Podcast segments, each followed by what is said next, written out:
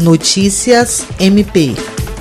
A Procuradora-Geral de Justiça do Ministério Público do Estado do Acre, Cátia Rejane de Araújo Rodrigues, se reuniu com o prefeito de Rio Branco, Tião Bocalon, para tratar sobre o cronograma de vacinação, fura-filas e melhorias na transparência do processo de imunização de grupos prioritários para a Covid-19 em Rio Branco.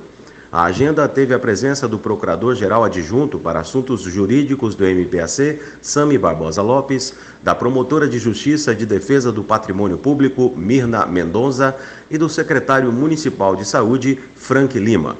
Na ocasião, o MPAC destacou o trabalho do gabinete de crise da instituição durante a crise gerada pela pandemia e pediu ao prefeito de Rio Branco total acesso à lista de vacinados para que o órgão acompanhe diariamente o processo de imunização em Rio Branco.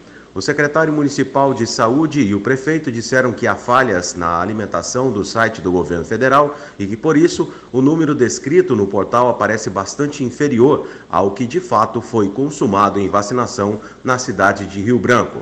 William Crespo, para a Agência de Notícias do Ministério Público do Estado do Acre.